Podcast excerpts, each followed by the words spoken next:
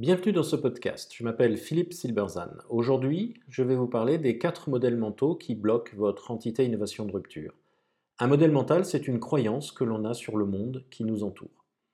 La création d'entités innovation de rupture au sein des grandes entreprises n'est pas nouvelle, mais malgré le temps et l'expérience, ces entités restent souvent bloquées dans leur action et finissent par être diluées dans l'organisation après quelques années, voire quelques mois. Alors si la direction générale en attend parfois un peu trop, il est en effet illusoire de penser que l'innovation de rupture sera réglée par une entité, si performante soit-elle. Cet échec reste néanmoins problématique. Alors il n'y a pas de solution miracle, mais il y a néanmoins quatre modèles bloquants que l'on retrouve assez systématiquement dans ces entités et qui peuvent être changés assez facilement. Les noms des entités de rupture varient du plus banal au plus euh, poétique, mais leur objectif est le même. Face à la prise de conscience des dangers des ruptures actuelles, il faut permettre à l'entreprise de lancer des innovations de rupture censées prendre le relais des marchés actuels. En raison même de la façon dont elles sont initiées et lancées, c'est-à-dire en général par la direction générale et rattachées à la direction de la stratégie ou de la RD pour faire simple, ces entités sont cependant marquées par quatre modèles mentaux forts qui expliquent en grande partie le blocage de leur action. Alors le premier modèle mental bloquant, c'est celui qui veut que l'intérêt du projet suffise à convaincre les décideurs. Alors j'ai moi-même longtemps partagé ce modèle. Lorsque j'étais entrepreneur, nous avions développé une technologie remarquable qui permettait à nos clients de réduire de 50% leur temps de développement logiciel, ce qui était évidemment considérable. Alors je pensais que ça suffirait à ce que les bons de commande affluent, mais il n'en fut rien. De même, je ne compte plus les équipes d'innovation qui pensent que par la vertu magique d'une présentation, elles pourront convaincre le COMEX d'investir dans leur projet magnifique c'est oublier que l'innovation est un processus social bien plus qu'intellectuel. Le COMEX se méfie des innovateurs qui utilisent un vocabulaire abscon et veulent faire prendre des risques insensés à l'organisation en criant au loup de la rupture qui va nous tuer si nous ne faisons rien. De son côté, euh, l'innovation accuse le COMEX d'être composé de managers euh, hostiles à l'innovation avec pour seul horizon de pensée les six prochains mois. Comment convaincre le COMEX dès lors? Eh bien, c'est la mauvaise question. La bonne, c'est comment mieux connaître les membres du COMEX pour faire tomber ces a priori. Autrement dit, tant qu'un lien social n'aura pas été créé entre les deux parties et entre les individus qui les composent, la relation risque d'être marquée par la méfiance et elle restera improductive. Deuxième modèle mental bloquant, c'est celui selon lequel l'innovation de rupture, c'est forcément ambitieux. Un responsable d'innovation de rupture partageait récemment avec moi sa frustration. Son équipe avait assez bien réussi à lancer des projets, mais ceux-ci étaient relativement peu radicaux, et certainement pas de rupture.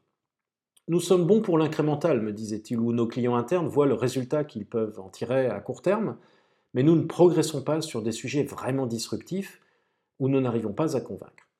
Or, comme je l'ai dit plus haut, le principal obstacle d'une entité innovation de rupture, c'est son manque de légitimité interne.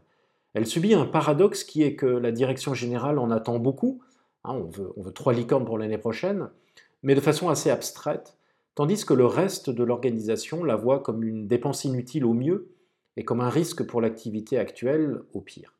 Et donc loin de constituer une perte de temps aux dépens des projets de rupture, les projets incrémentaux sont au contraire le meilleur moyen pour l'entité de développer sa légitimité en interne et de nouer des relations de confiance au niveau de l'organisation qui compte vraiment pour elle, c'est-à-dire les niveaux intermédiaires du management.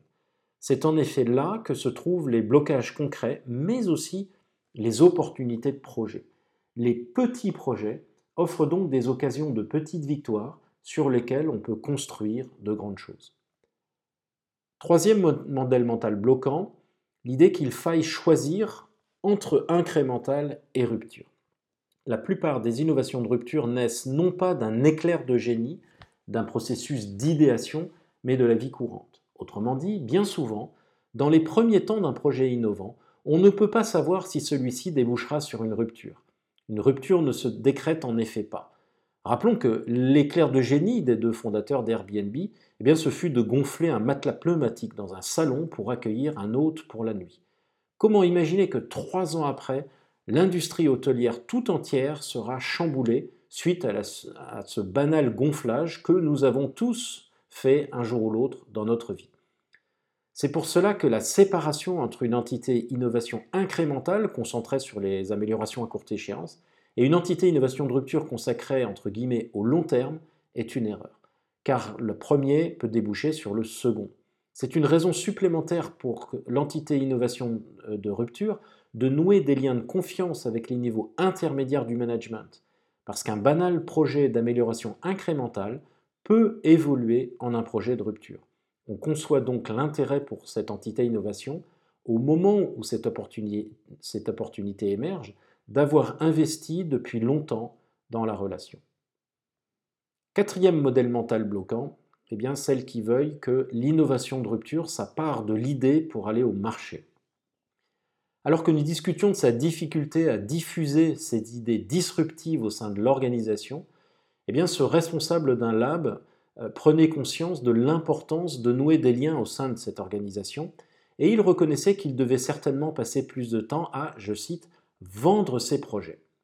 Alors c'est vrai qu'il y a un travers assez français, hein, une culture d'ingénieur exacerbée sans doute, qui met l'accent sur la sophistication de la technologie et a un peu tendance à dédaigner les efforts de vente. Mais là encore, le modèle mental est bloquant. L'innovation de rupture, ça suit rarement un processus bien linéaire partant d'une idée qui est développée et ensuite vendue. Un modèle dit de technology push, euh, dans lequel l'idée est poussée vers le client qu'il faut convaincre. Un autre modèle basé sur la co-création est préférable et plus juste. Cette co-création est d'autant plus facile que la relation sociale et les liens de confiance ont été développés antérieurement. En ce sens, la vente sert aussi bien à pousser ces idées, à les faire accepter, qu'à les susciter. L'échange va donc dans les deux sens. Les clients internes ne sont pas que des consommateurs passifs des bonnes idées de l'entité innovation de rupture, mais des partenaires. Alors, en conclusion, l'innovation est un processus social. Il y a presque 200 ans, l'obstétricien hongrois, hongrois Ignaz Semmelweis, en poste à Vienne, avait eu l'intuition, qui s'est révélée correcte, que si ses collègues se lavaient les mains avant de procéder à un accouchement, eh bien la mortalité des femmes, qui était effroyable à l'époque, serait réduite. Eh bien, il s'est heurté à un mur d'incompréhension et personne ne s'est lavé les mains. Semmelweis pensait qu'il suffit d'avoir raison pour que les autres soient d'accord avec nous. Et il a refusé d'essayer de convaincre ses collègues. En outre, il était hongrois et souffrait donc d'une certaine condescendance de la part de ses collègues autrichiens, qui le voyaient comme un provincial excentrique. Mal considéré et mal intégré au groupe qu'il essayait de convaincre, il a fini dans un asile psychiatrique abandonné de tous. Alors tous les innovateurs n'ont pas une fin aussi tragique, fort heureusement, mais il est essentiel de comprendre que l'innovation est fondamentalement un processus social. C'est le lien social qui rend possible cet écart à la normale que constitue l'innovation, parce que la confiance a été créée préalablement. Il existe naturellement de nombreux liens de nombreux moyens de créer ces liens, comme des activités sociales notamment, ou des petits projets incrémentaux qui nous semblent parfois euh, banals, triviaux, mais qui pourtant sont essentiels. Alors en plus, le fait que l'action de l'entité soit bloquée par ces quatre modèles est une bonne nouvelle, parce que ça signifie que ce déblocage est entièrement à sa portée. Alors si vous voulez en savoir plus, vous pouvez lire mes articles sur mon site philippe-silberzan.com et je vous invite, pour ne pas rater les prochains épisodes de ces podcasts, à vous abonner à la série. Merci, à bientôt.